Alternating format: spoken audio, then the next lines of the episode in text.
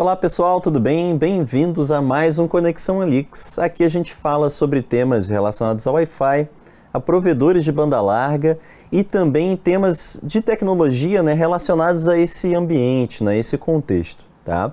Hoje a gente vai falar um pouquinho sobre o tratamento de informações né, de processo inteligente né, envolvendo aplicações de internet das coisas, né, do IoT. Né?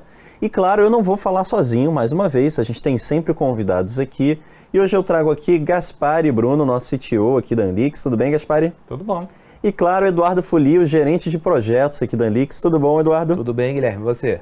Tudo ótimo. Ah, que bom. Muito bom, vamos lá.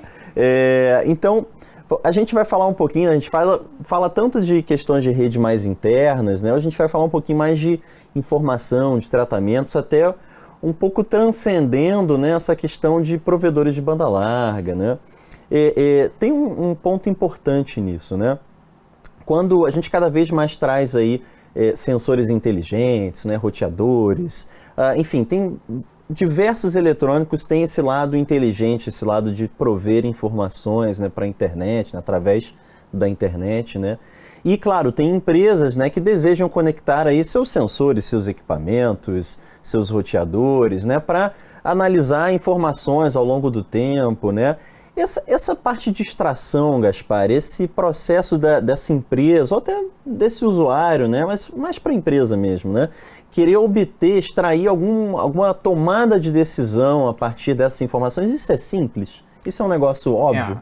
É, um, o processo em si, né, ele não é uma coisa tão simples, até porque existem vários uh, IoTs diferentes, né, porque nesse, nessa, né, nesse ambiente da indústria uh, 4.0 que o pessoal está falando, né, a gente pode ter maquinários dos mais diversos possíveis. Então, a informação que o IoT está extraindo, ela pode ser desde um simples valor né, relacionado a algum equipamento até uma imagem ou um vídeo né, adquirido por, pelo sensor que está ligado ao equipamento, né? E nesse processo a gente tem várias coisas envolvidas. Por exemplo, o IoT ele vai ter uma periodicidade onde ele vai fazer essa captação da informação.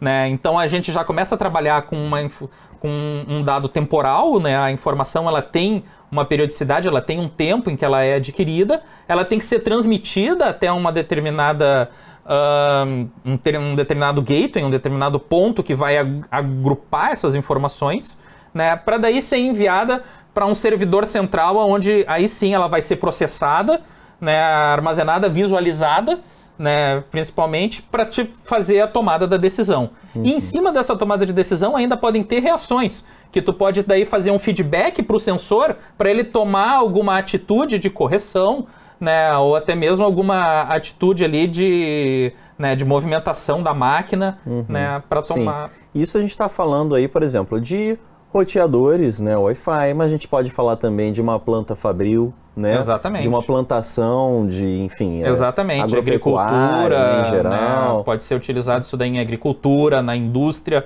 pode Sim. ser utilizado em residências, uhum. né? Internamente dentro da residência eu posso fazer monitoramento de energia, monitoramento de consumo de água, condomínios, uhum. né? A gente uhum. pode utilizar esse, esse sensoriamento nos mais diversos momentos. Em qualquer lugar onde tu precise ter um, um monitoramento e uma tomada de decisão, tu hum. pode ter sensores envolvidos, tu vai ter algo relacionado ao IoT. Perfeito. E Eduardo, no mercado, né, existem, digamos assim, ferramentas, softwares, né, que se vendem como uma determinada bala de prata, né? Você consegue atender diversos cenários, né, com o mesmo software, uma mesma solução, né?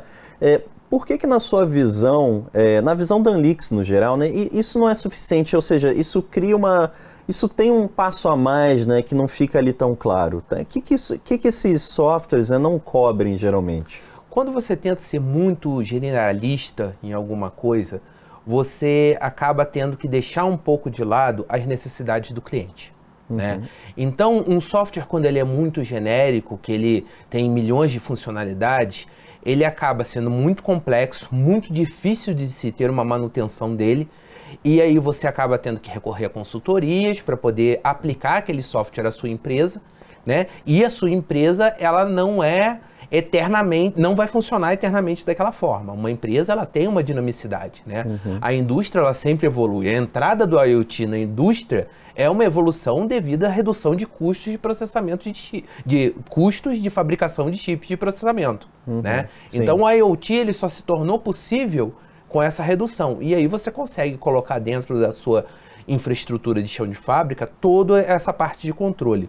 Uhum, né? Uhum. Mas a aquisição desses dados, a transformação, o armazenamento e principalmente a visualização disso, disso tudo, né, desse conjunto que ele pode estar e pode estar disponível de uma forma única, né, ou é, agrupando vários pontos de coleta, vários uhum. sensores, vários streams de dados, né, ele pode ocorrer de diversas formas.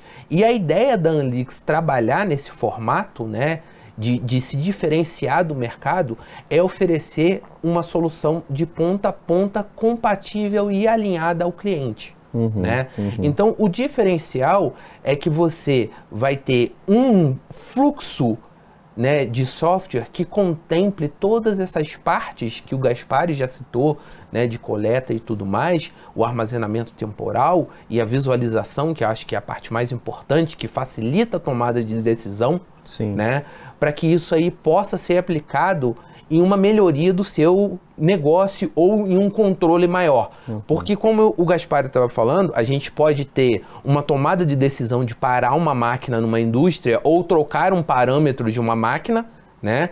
Acho que isso daí pode de se desdobrar em aprendizado de máquina e tudo mais, ou esse, essa diminuição de custos da criação de chips de processamento, ela pode ser ligada a um condomínio, né, a um prédio residencial no qual o monitoramento de energia, o monitoramento de água, isso daí pode trazer um, um grande avanço para você reduzir custos de água, porque existem tarifas excedentes que poderiam ser divididas, verifica é, poderiam ter sido evitadas, verificação de, de vazamentos, né? uhum. né? Você consegue diminuir através da, do monitoramento de cada apartamento, você consegue saber se ele está dentro de um consumo médio, sim, se ele está tendo sim. um vazamento, e aí reduzir em diversos pontos esses custos. Sim, entendi. Ou é. seja, a, a, diferença, pelo que você está falando, né, em, em, algum ponto, essa adaptação da necessidade de quem quer contratar, né, do cliente,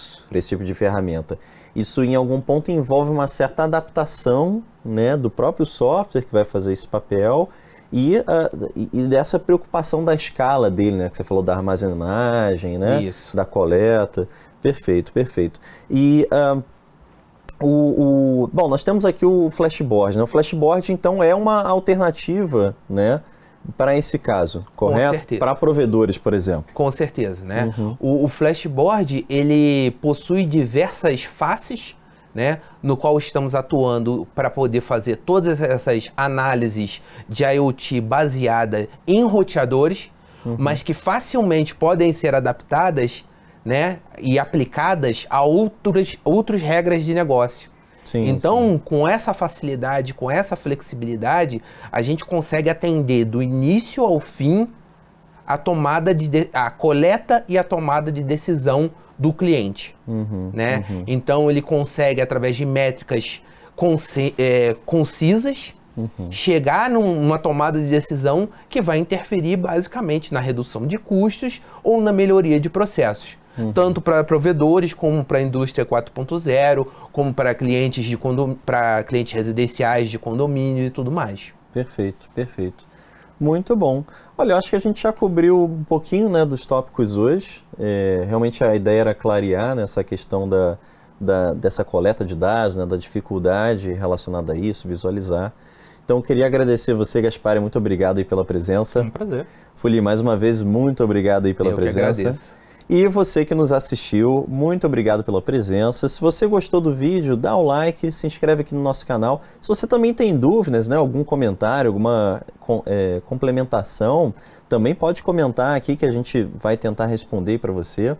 E não deixe de assistir os nossos próximos vídeos, tá bom? Um grande abraço e até a próxima.